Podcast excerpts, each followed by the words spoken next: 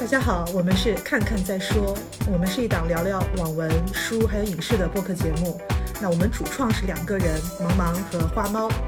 我们呢会选取一些有讨论价值的文化产品，跟大家一起分享我们的看法。大家好，我是花猫。这期节目呢又是我的 solo，来跟大家聊一聊最近上映的徐安华导演的《第一炉香》。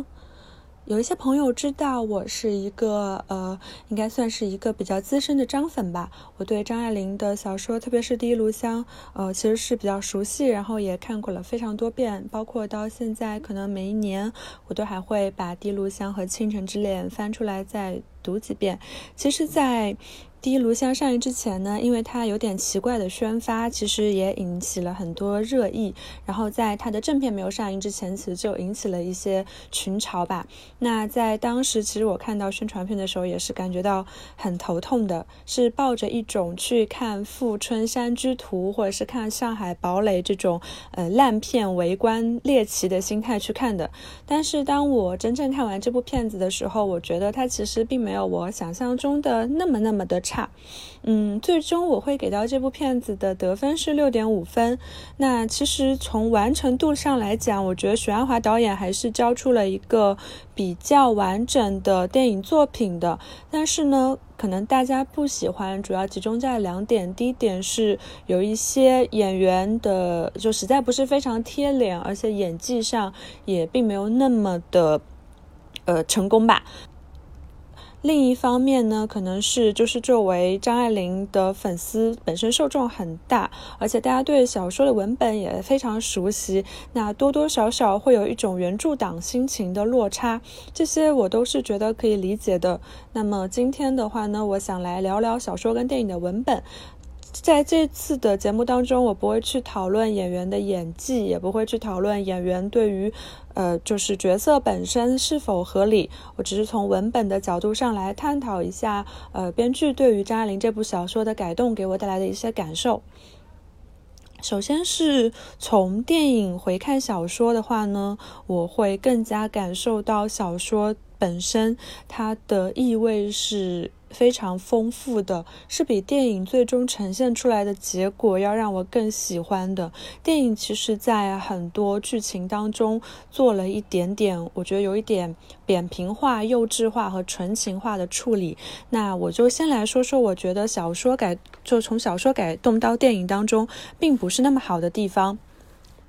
首先，我觉得最不好的地方是，嗯，编剧，呃，据说就是王安忆吧，他其实把整个张爱玲的这部小说中的基调，呃，变得比较就是过于的情感化。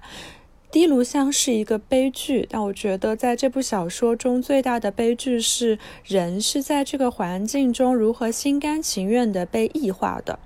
小说的女主角葛威龙，她是一个一开始是一个没有什么社会经验的年轻女学生，但是葛威龙其实并不像小，并不像电影呈现出来的是一个完完全全的傻白甜，她其实，在。从进到良宅的第一刻开始呢，就非常清楚姑妈她就是一个交际花。她从一开始进了白房子的时候，心里就在想，姑妈在外面的名声原来不很干净。我只道是造谣言的人有心糟蹋寡妇人家，如今看这情形，竟是真的了。我平白来搅在这浑水里，女孩子家就是跳进黄河里也洗不清。可见呢，她其实进了宅子里，通过察言观色，她已经非常清楚，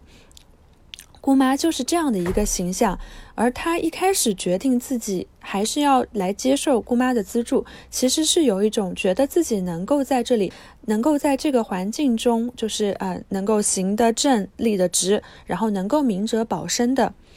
其实葛威龙本身是一个非常冷静清醒的女孩子。她刚刚进入梁宅的那个晚上，姑妈给她配了衣服。那年轻的女孩子看完一柜子的衣服，感觉到非常快乐。但是，一转头又想到，这和长三堂子里买进一个人有什么区别？可见她一直是很清楚姑妈把她接进家中到底打的是什么样的主意的。然而，他又忍不住地想象到底下老爷太太们正在聚会的灯红酒绿的场面，说：“看看也好。”便微笑着入睡。电影里呢，把这个“这和长三堂子买进一个人有什么区别”这句话，让小丫头弟弟来说，这样其实只能显现出弟弟的刻薄，而且跟弟弟这个人物本身的逻辑也是非常的不相符的。如果说，如果说少奶的亲侄女都是长三堂子买进的人的话，那弟弟对自己的定位又是什么呢？所以其实这句话它就。不应该发生在这个小丫头的口中，整个人物逻辑上是立不住的。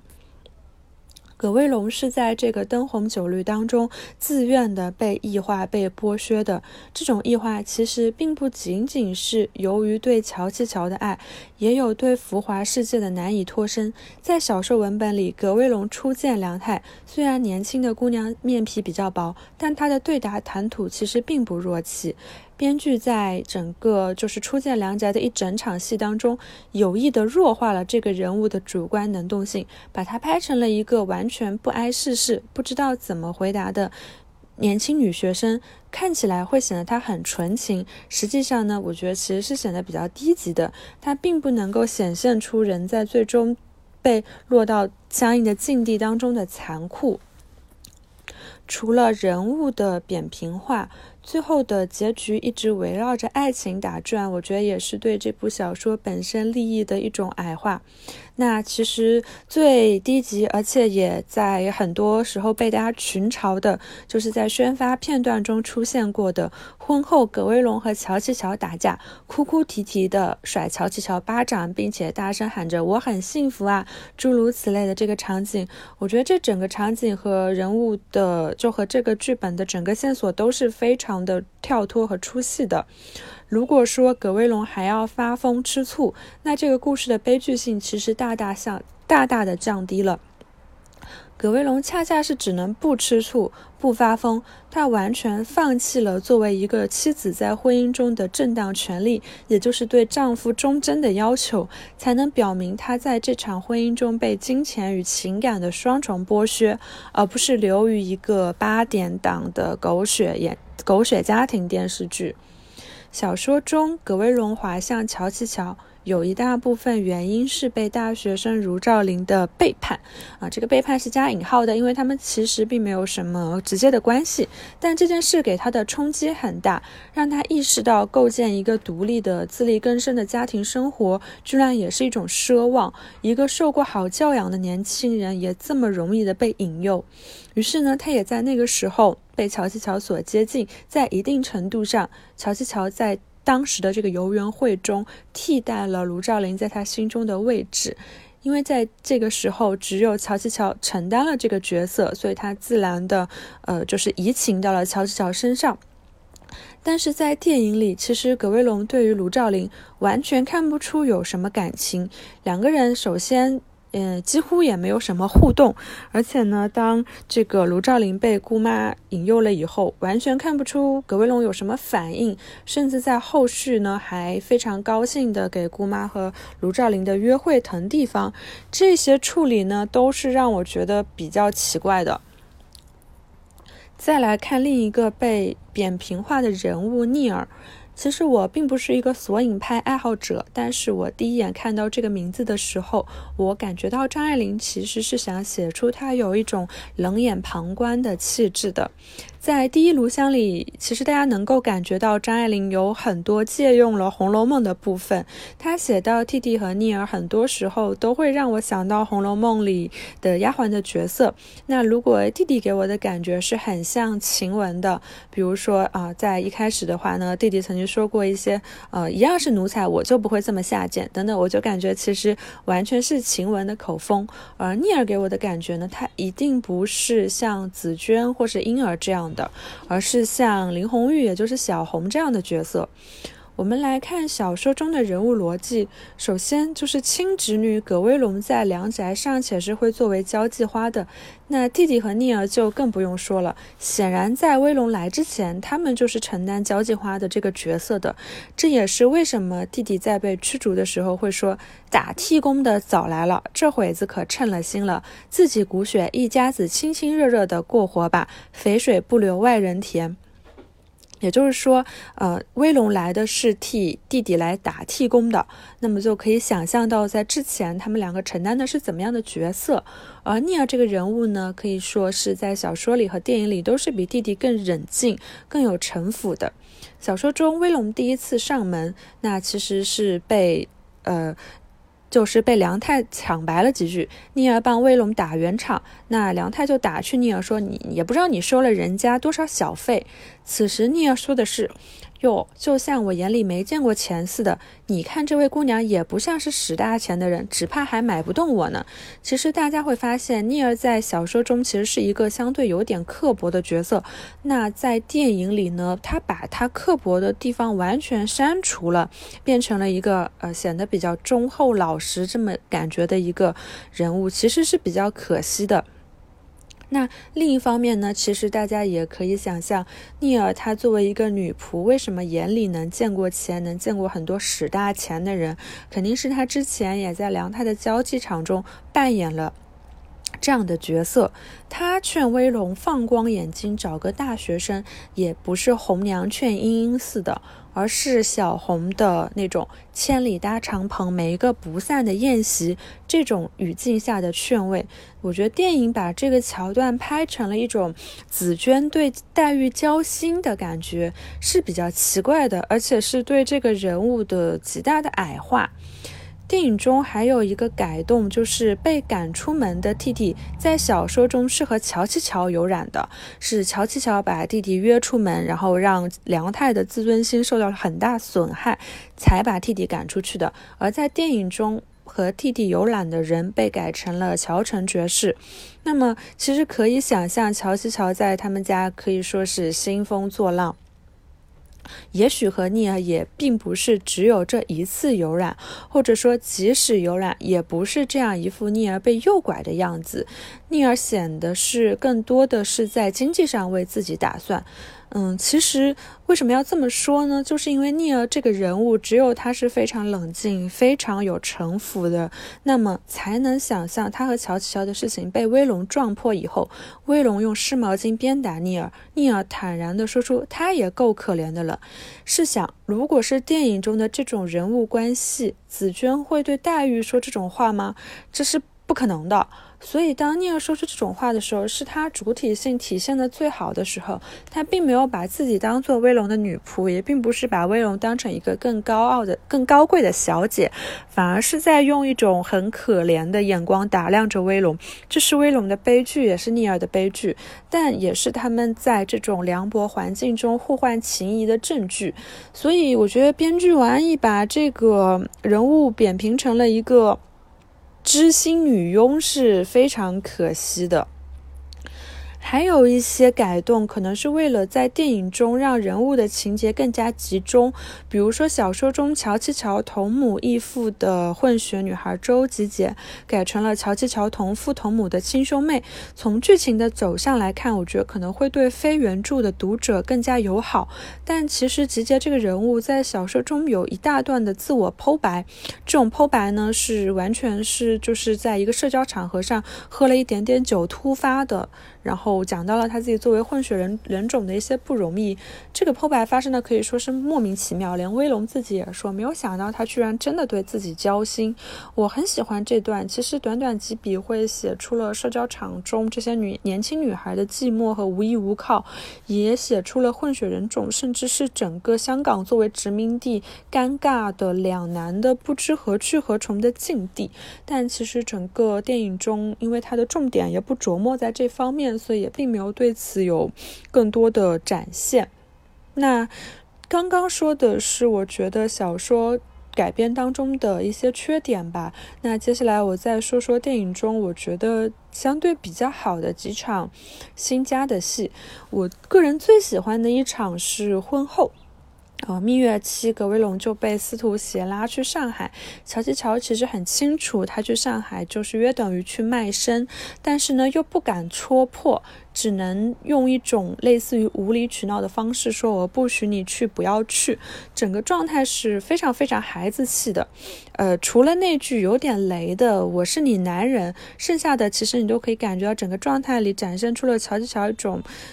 有一点点脆弱吧，有一点点无可奈何的样子。那这个时候，威龙哄他，其实也是一种就是哄小孩的语气，说啊，我去上海会给你带好吃的，给你带五香豆，带芝麻糖。这段戏其实我非常喜欢，我觉得至少王安忆在小儿女情爱上是很下功夫的。在那一瞬间，葛威龙是蒂姆，他完全是因为他孩子气的软弱、无理取闹而爱他，而怜惜他，把他当成了。一个脆弱的孩子，而更为让我觉得写的比较精妙的是，乔吉乔就是一个软弱的没有用的男人，而软弱的没有用的男人只能用无理取闹来表达自己的爱。我觉得这个是把人物关系抓得很准的地方。嗯，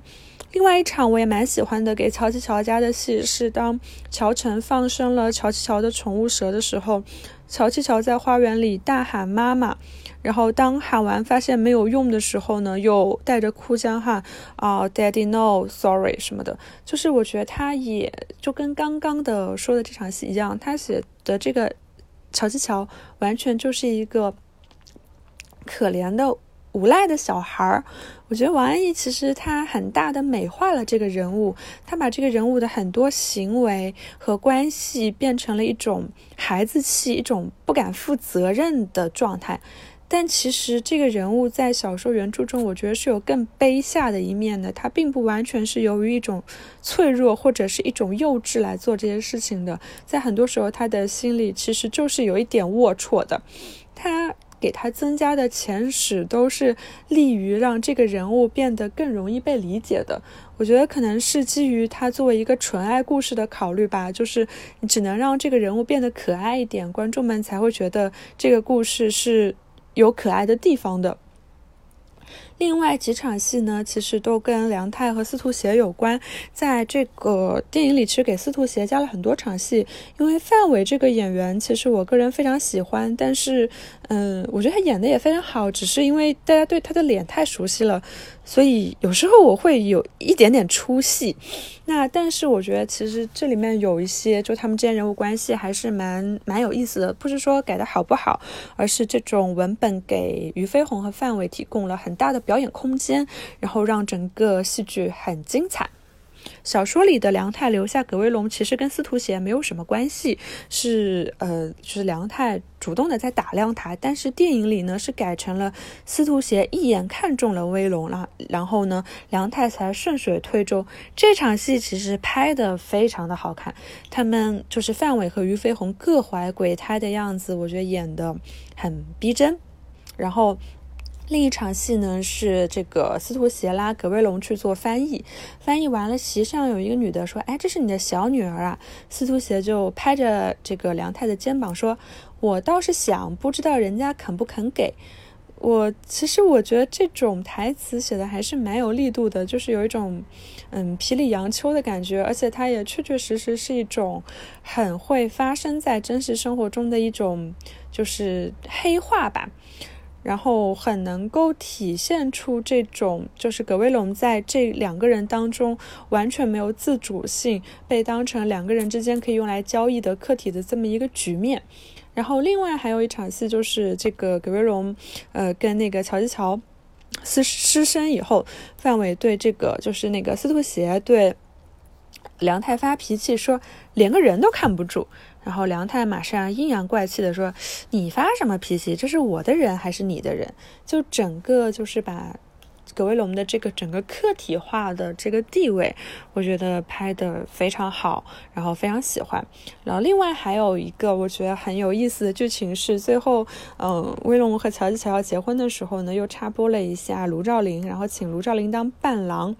然后呢，这个时候就是葛威龙说自己要嫁给乔吉乔，卢照林就露出了一种。带着一点点鄙夷的神情，然后就说啊，那我要去加拿大读学位了。葛威龙说，就是我妈我姑妈出的钱吧？那卢照林就非常理直气壮的说，你知道我家没钱。我我觉得这这个地方就是把这个卢照林这个人物，其实在原作中也不能算是很负面形象吧，但是在这个电影里把他拍的其实是。就挺挺有意思的，反正负面感挺重的。然后这段戏呢，就是他这种理直气壮的双标，也让我觉得很有意思，因为我觉得它是它是一个现实生活中可能会发生的场景，还挺好玩的。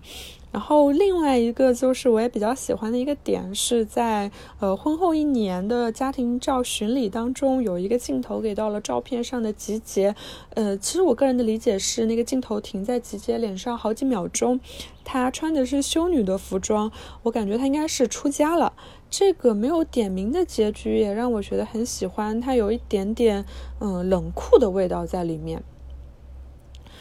总之呢，其实我还对这部电影的话呢，其实我觉得看完以后感觉就确实没有这么差。但是简单来说，玩一把第一炉香改成了一个，就是有一点点被背叛或者是被轻视的女人的爱情故事。但相比之下，张爱玲的原著，我觉得她写的是一个，嗯，自以为清醒的女性，她在一个现实生活中的危险的处境当中，处处努力周旋，但仍然被现实吞没的故事。我觉得前者的改编，它更利于一个作为一个大众向传播的电影被人抓住，但是后者呢，是我更加喜欢的，而且从就是最终的结局来看，其实。嗯，虽然我虽然说徐安华和王安忆做了一些就是更加通俗化的改动，但似乎也没有在口碑或者是票房上取得很大的通俗化的效用。那我觉得这个也是一些比较可惜的地方吧。然后最后呢，就是插播一些，呃，我觉得就还挺有意思的点，就是。我觉得梁洛施演的非常的好，然后俞飞鸿和范伟也都演的非常的好，而且就是梁洛施和俞飞鸿在整个剧里的服化道我都觉得非常喜欢。